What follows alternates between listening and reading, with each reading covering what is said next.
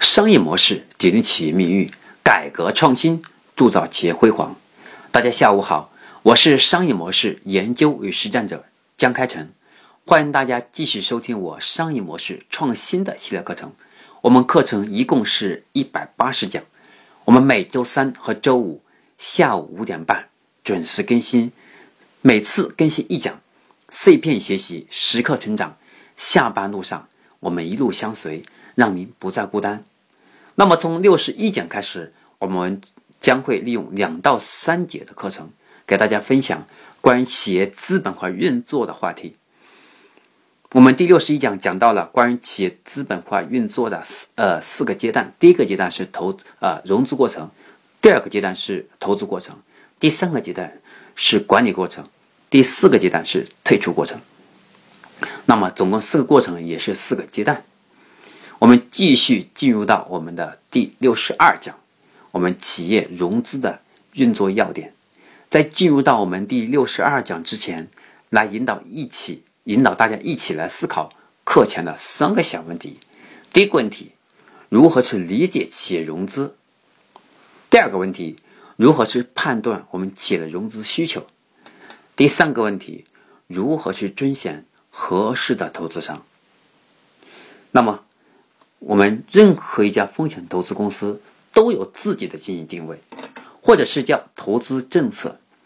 这有利于风险投资商的公司的一种，既是形象的保证，同时又是保证自己对行业深度的了解，把它化为我们获取利益风险最小的方式。我经常跟身边的很多朋友去讲，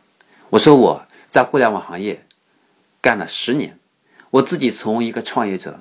到职业经理人，再到讲师，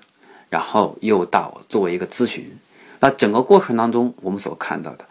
我也看到过自己很多身边的朋友在投融资的过程遇到的各种灾难，也因为也一也我自己也一样会遇到从创业的时候遇到一步资金的问题，导致过大的压力。那么今天我再来回顾这个过程的时候，我才能理解，反过来作为一个投资商。我为什么会轻易去投资一个我们作为创业者来讲很看好，或者是自己眼睛都冒光，我也不会去投的这种现象呢？因为作为一个投资商，他要去投资他很了解的这个公司，了解的这个行业，甚至是这里面有他很认可的这个创业者某种品质，他才会去投这家公司，特别是这个创新型的公司。因为作为一个创业型的公司，它的生命是很脆弱的，主要是在资金面前是最脆弱的。很多公司其实它的技术是挺好的，它创始团队也很优秀，关键是他们在企业发展的过程中，由于竞争对手有大量的资本进来之后，冲破了他们原本具有的壁垒优势，如今就变成了一个捉襟见肘的现象。在最后，由于没有过多的资本去吸纳更优秀的人才，或者是能够去坚定的去朝着原意预定的方向往前走，而是由于我们暂时面临的生存压力，不得不去做一些我们暂时不想做但又不得不做的话题。比如说，就像当年的阿里巴巴，马云马总，他为了维持公司的发展，那么他要背着麻袋去义乌小市场去进货。用卖来的这用进货啊卖的这产品的钱来补贴公司的发展。如果今天任何一家企业都有足本的足够的资本化运作，我相信都不会去选择有这么一步。所以因此，我经常跟身边的朋友去讲，我只投资，我的投资有两个原则。第一个原则是投我非常懂的行业，互联网；第二是投资我很认可的人。那么这个人，他的品德我很认可，他的能力我很认可，他的独到独到的观点我很认可，他的智慧我很认可，因此他做的项目我就会去投，而且对于我来讲，这个投资风险我认为是很小的。对于第一种情况，对于互联网的投资，因为我了解互联网投互联网这个行业的水有多深，它的成功的概率有多大，它会遇到什么样的灾难，它今天具备了这种优势。扛过去的能力没有，那么我能够提前的预测到。因此，我在投资的时候，我就会去选择性的去看哪个项目靠谱，我就会去投它。对于这个创始人，我可以把他现在的能力不足，我能够弱化一下，因为未来在他成长路上，我可以用我的经验去弥补他。因此，我是放心的。对第二点，如果有一个更好的一个机会或者是一个行业，我本人又不了解，那我会去投。我自己又不愿意错过这个机会呢，我就会去。选择一个我很认可的人，让他去投资这个行业，投资的这个行业，我也会去做投资。反过来，我们今天能够深度去理解，对于我们企业的投资这个过程，在企业融融资的这个过程当中，我们面临的投资商其实也是像我这样思考问题。而作为今天我们看到的热钱越来越少，所谓的热钱是为了投资商为了让自己站在风口。而去追逐我们所今天所说的所所说的那股风，当这个风停下来的时候，那么很多投资商就会冷静去思考，不会是过于看到这个项目由于一个 BP 啊吹一下就去投，而是因为冷静思考，反复去调研，去尽职调查，才会去可能选择投资的这个举动。那么对于企业的我们的融资的这个阶段，它主要是有四个要点，第一个要点。是投资规模，也就是作为确定投资金额的最大值和最小值。对于超出最大值的项目，哈，风险投资公司也会常常的，也会常常会去尝试与其他同行业进行联合投资，也就是今天我们听到的是叫领投，那么他会跟投。低于最小项、低于最小值的项目，他一般会不投，否则分散资金。投入太多的项目会影响管理成本，所以我们今天所看的有很多的领投和跟投之说。因为很多人他自己想去投资这个项目，但是呢他自己又不想掏那么大的风险，那么他会跟着前面领投的人去投资一点。就比如说我投一百万，你投二十万，这样，那么 A 和 B 之间就会产生联合投资行为。这是第一种，第一个关于投资规模的问题。那么第二个是投资产业。作为一个投资商，他会选择投资什么样的行业，投资什么样的一个产业，他都会有自己的判断的预期。因此，我们看到今天的阿里和京东，包包括我们是腾讯，当每一家公司在投资的时候，它都有自己投资的取向。那比如阿里的投资取向，它更多投资于是阿里向线下走的那种线下的传统产业，能够保证它阿里向线下走的深度，那种线下落地。它所需要面临的和传统企业融合的这部分产业，而腾讯更多的是基于它社交这种基因的池塘来打造的生态链，它更多投资的是一个未来前景，或者是虽然不确定性，可是能够预判出来未来很有可能是产产生这种独角兽的这种行业，或者是这种投资人啊这种创业者。那么对于阿里啊，我们所看到的。大家应应该能去，也能够提前有些了解，包括腾讯，对吧？那么对于京东，它更多的是在尝试的，它的现在的一个整个的自营的运营体系的这种科技化路线，还有包括它现在的资本化投资的一个金融领域。所以今天我们所看到的京东的，包括无人无人驾驶啊，包括跟海尔合作的这这个智能冰箱啊，它更多的是强调智能商业。所以说，每个企业它的投资。都是有一个方向或者是一个产业行为，它不会盲目的是听某一个 BP 去路演，它就会轻易去投的。那么对于我们今天要跟大家分享的关于我们融资阶段的第二个关于投资产业，越来越多的风险投资公司，它更倾向于去投资一到两个相关的产业，如生物和医药、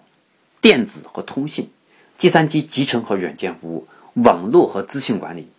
只有那些历史悠久、经验丰富、资金和专家型资源的这种非常富有的投资公司，才会投资多个产业、投资多个行业。因为对一个风险投资商来讲，如果他同时同时投了多个行业，特别是他不懂的行业，对他来讲风险是剧增的，同时他的管理成本越大的，因为他为了是帮助这个企业更好的这个实现它的价值倍增，他更好的退出。那么他就得去深度去了解这个行业，去帮助这个企业下一次融资，他好退出。所以对他来讲，管理成本是非常大的。反过来，我们作为一个企业，如果我们需要更好的投资，我们就要去设计，就要更好的去设计和构思我们企业未来的商业模式。通过我们商业模式和产业链的这种格局，能够深得我们未来的投资人他更加的认可，能够让他们所看到我们未来有更大的抗风险能力，有更强的运营运营体系，以及包括未来我们的产业化的一个设想，能够给我们所投资商看到的一个更长远的价值。那么第三个是关于我们投资阶段。致力于投资创立期的企业的风险投资公司，他会更加强调自己投资政策的特点，因为只有一些优秀的风险投资公司和经验丰富的投资商才会致力真正的致力于创立期的这种投资。一般的作为风险投资公司，它只投入发展期和拓展期，以避免风险，或者是在投资阶段偏好上不明确。以便随机应变来寻找适合自己专长的项目，因此我们今天所看到的这些创业者，不像过去那么简单能够融到资的。如果我们今天起步的时候是作为创业者自己拿出自己的全部家当作为投资，当企业年收入能达到五百万或者一千万两个两千万的时候，这个时候我们再找投资人、再找投资商的时候更容易找。因为第一个，我们已经度过了起步风险最大的阶段。作为接下来的探，作为接下来的投资商和风险投资人，那么他们只要把钱拿过来，我们把现有的模式进行复制，就就能够让这笔钱很快的能实现增值。作为风险投资商，这才是他们想看到的结果。他们不希望从起步的时候就把这个钱可能会打水漂的行为，这种那种风险。押宝在自己身上。那么，作为金融性、作为金融机构，那么他们的风险投资公司，他们的投资取向就不一样了。作为特别像我们的银行，他们有投资投有投资分公司，对吧？对他们的风险投资公司，他们更倾向于投资后期乃至过渡期、转型期的企业，以求迅速的变现，来发挥出他们在。资产重组、企业并购，还有债务融资上的优秀的经验，来避免他们对早期企业的管理和行业技术不熟悉的缺陷。而产业集团下属的投资公司，他们则更倾向于去获得一种新技术、新市场进行早期投入，也有可能是收购，然后进行后期投资。这是我们所看到的。关于融资阶段，我们不同的投资公司、不同的投资人、不同的投资商，他们所关注的行业和他们投资的阶段要求是不一样的。因此，作为创业者，起步的时候是最艰难的，很难在起步的时候拿到一笔钱，除非是我们有很好的背景，有很好的资源，我们才会有可能在起步的时候就拿到一笔启动资金。因此，作为创业者，我们不要过度于期望我们在起步的时候拿到一笔钱，而是自己要想办法去度过最艰难的起步期。当自己度过了最艰难的时候，我们有自己的自信，我们才能够在未来的投资生涯上，在未来企业的发展过程当中，我们不会因为投资商他给我们苛刻的要求而强行的把自己的企业割让出去，换取一点点微不足道的资本。当企业发展度过那个阶段的时候，我们一样也可以不需要这笔钱。所以，企业我们的盈利能力、我们自己的发展规划和一步步脚踏实地走下去的这种商业格局，我们不能丢，也不能忽略。那么，今天我给大家分享的第六十二讲，我们风险投资的融资阶段的这个要点，希望大家能够记住。第一个要点。我们投资规模，第二个是投资产业，第三个是投资阶段。我们作为不同投资商，他的投资取向。那么在这里啊，给大家补充的第四第四点，作为风险投资商、风险投资人，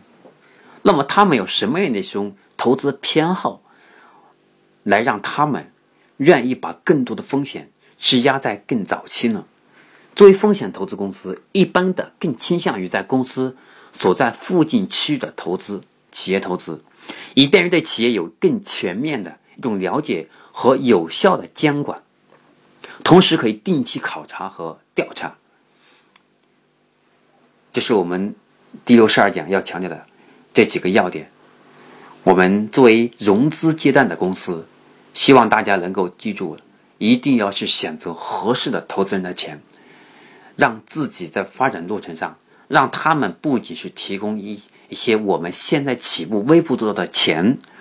更多的是需要未来让我们企业更加